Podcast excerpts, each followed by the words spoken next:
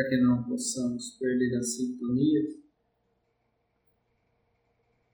Internamente sorrimos pelos passos energéticos dados pela espiritualidade, pelos amigos que estão presentes aqui na casa, que vêm e nos abraçam fraternalmente como elos de uma mesma corrente.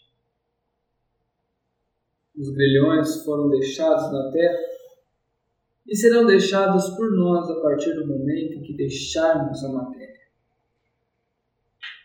Sim, com a alma leve, o nosso júbilo está próximo para o não retorno a esferas onde a matéria, por avante, denominada corpo, passa a ser o aprisionamento de uma alma prestes a flutuar. E os acondicionamentos pelo qual a matéria sofre passa a repercutir em nossa alma com graus de ensinamento, nos trazendo, porventura, o cingir, o brandar de espadas que o tempo nos traz, cortando-nos profundamente, nos trazendo marcas que não são indeléveis. Queridos irmãos e irmãs, nesta boa sintonização, relembremos aquilo que nos faz como homens e mulheres, aquilo que nos faz pessoas cada vez melhores pela alma que olhamos e não pelo corpo. As mensagens se direcionam olhando de frente para a alma. O amor é for, força condicionante do espírito e não mais. O corpo é apenas um instrumento da aproximação da densidade da terra, mas o elo é da alma. E daí se estendem queridos irmãos, a qualquer tipo de amor fraterno e amoroso da terra. Respeitai. Respeitai sempre aqueles que se amam. Respeitai, pois o amor é de amor. E assim vou trazer a vocês um belo conto pelo qual vivi e pelo qual durante muitos anos acabei me apenando através os preconceitos e as dores e mazelas dos homens. Em uma época onde predominava-se os feudos na Europa, era eu estava, meu pai era um senhor de terras, de um feudo um tanto quanto respeitável, mas pelo qual ainda era um senhor que se curvava perante um rei. Era eu, filho mais novo, o pródigo, aquele que denteria os caminhos do feudo. Os vassalos de meu pai, todos trabalhavam e davam suas produções, ao mesmo tempo em que serviam como fonte de proteção,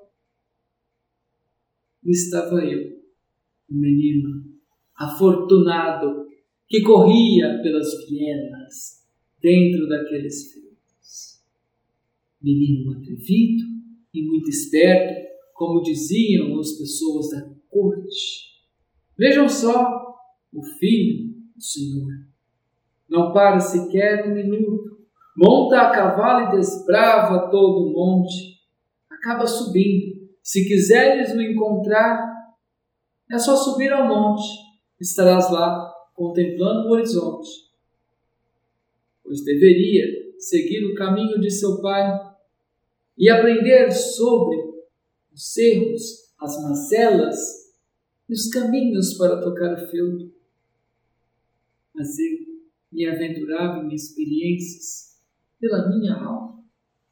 Treze anos, um homem já se fazia adulto, uma mulher já podia ser desposada aos dez. Para vocês verem, pois nossa expectativa de vida chegaria aos 30 anos as doenças. Era muito difícil os irmãos verem as pessoas com todas as arcadas dentárias completas. Então se diziam os nobres pelas presenças das presas que era assim que chamávamos os dentes. Após isso, passamos a algumas situações habilitadas. Quisesse conhecer um homem nobre, olhava suas vestes, olhava seus dentes, pois esse tinha condições, às vezes, de terem os dentes arrancados quando possível. Já os mais pobres, às vezes, morriam de infecções, morriam de sujeições e de situações tanto quanto degradantes como fome. Queridos irmãos, a terra evoluiu. E é motivo de somente neste pequeno trecho pararmos para agradecer. Mas vamos, continuemos ao caso. Eu, jovem, pelo qual meu pai procurava naquele filtro, dizendo: Meu filho não se desposará de ninguém, procurará em outro feudo, utilizaremos o casamento como forma de aumentar o poder da família, assim como fora feita com o mesmo. Mas eu me recusava, pois não tinha afeição à pretendente. Mas mesmo assim, fui obrigado a ser desposado no auge dos meus 13 anos. Como de costume, adentrei ao quarto e quando encontrei a mulher na noite de núpcias, chorei. Chorei copiosamente como nunca havia chorado em uma vida. E a disse: Não a amo, não sinto que devo fazer isso. Pois ela disse que caso não fosse honrado, estaria feito um distrato. Pois ofertei minha mão e disse: Pois corte e entregue o lenço como sangue. Pois minha alma pertence a outra pessoa. A meus 13 anos, já era suficiente, embora fosse uma criança, de entender que eu sentia um amor que se deslocou durante muitos anos pela pessoa. Quando cheguei na dita maioridade, a minha época, aos 16, assumi perante ela que não gostaria de ter filhos, mas mandaria um criado para que pudesse então ser dito um filho bastardo como meu. Ela, já sabendo das paixões de minha alma, me disse: Pois guardarei seu segredo até o momento em que estiver viva. Por coincidência, meus irmãos, eu era apaixonado. Não por uma mulher, mas pelo meu criado pelo qual detive um amor romântico durante muitos anos. Como Feuda é um lugar pequeno e as notícias correm, aos poucos meu pai, ao ficar sabendo, me mandou para longe, deixando minha mulher e meu filho bastardo. Foi aí que fui para gélidas terras passar o final de minha vida morri aos 20 anos, longe da pessoa que amava, através do suicídio.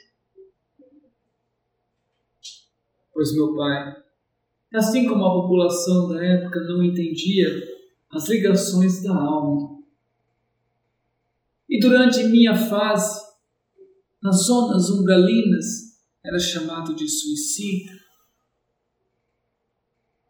recebia os diversos tipos de alcunha. Era ofendido no meu cérebro. Me recolhi ao ponto de quase virar um ovoide. Uma forma inumana que precisou da intervenção de espíritos de alta luz. Estas repercussões duraram durante muitos anos em meu coração, em minha alma precisei reencarnar como um menino portador de deficiência, para que soubesse as máculas que havia trazido ao meu corpo e através do aprendizado. Nasceu como meu pai, o criado em que amava. Posteriormente, Quando vou voltar ao reencarno, diz a espiritualidade, voltarás com marido e mulher, se afeiçoarão e aprenderão através da existência corpórea. Tu nascerás como mulher, aprenderá a doçura e a brandura da vida, mas não se cumpre. Teu amor é de alma, sabemos aqui. Durante duas encarnações, fui uma genitora, tendo uma longa quantidade de filhos. Reencarnei posteriormente na figura de um homem, parceiro de mulher. Para os nossos aprendizados, para que a doçura arraigasse dentro de meu coração, e assim fora dito a ele. Pois a doçura e a ternura me trouxeram uma visão além do mundo e precisou depois de duas encarnações para que eu tivesse a proximidade daquele que amava na terra. Pois na espiritualidade o amor de alma me era permitido. O tempo passa. E hoje somos trabalhadores desta bendita casa sempre emocionados e alegres, vindo aqui, condicionando os passos para dizer a vocês: olhem as pessoas pelas suas almas, respeitem.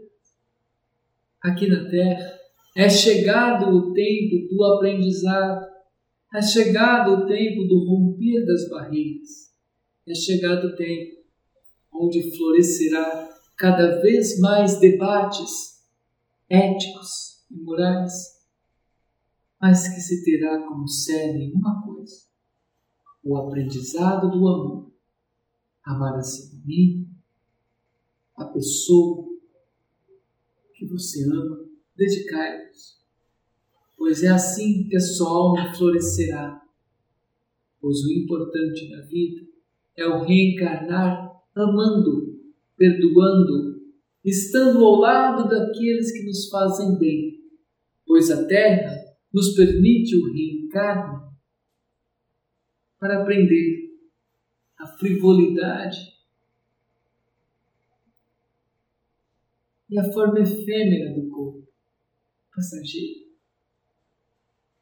Queridos irmãos, queridas irmãs, não me alongarei muito pois fora pedido, ao pedido de um querido irmão da casa, pelo qual estivesse aqui hoje. Não sou muito afeita a palavras, sou mais afeita ao trabalho, mas em dizer-vos: preencha vossos corações naquilo que há de mais nobre, pois o resto lhe será dado conforme vosso merecimento. Mas a partir do momento que os irmãos terem o amor na ponta da língua, dentro do coração, destilarem flores, palavras benfazejas, reforçarem o bom dia, dar a paz aonde quer que passe. Mas vamos aos passos, pois os irmãos precisam fortalecer as suas energias, precisam chegar em casa e abraçar os seus entes queridos, precisam dizer ao mundo obrigado precisam orar ao Pai agradecendo. Pois o Pai nos dirá: quanto mais cedo entendermos o amor, mais breve voltarás a este plano e progredirá a outros de pura felicidade. Que Jesus nos acompanhe, que assim seja.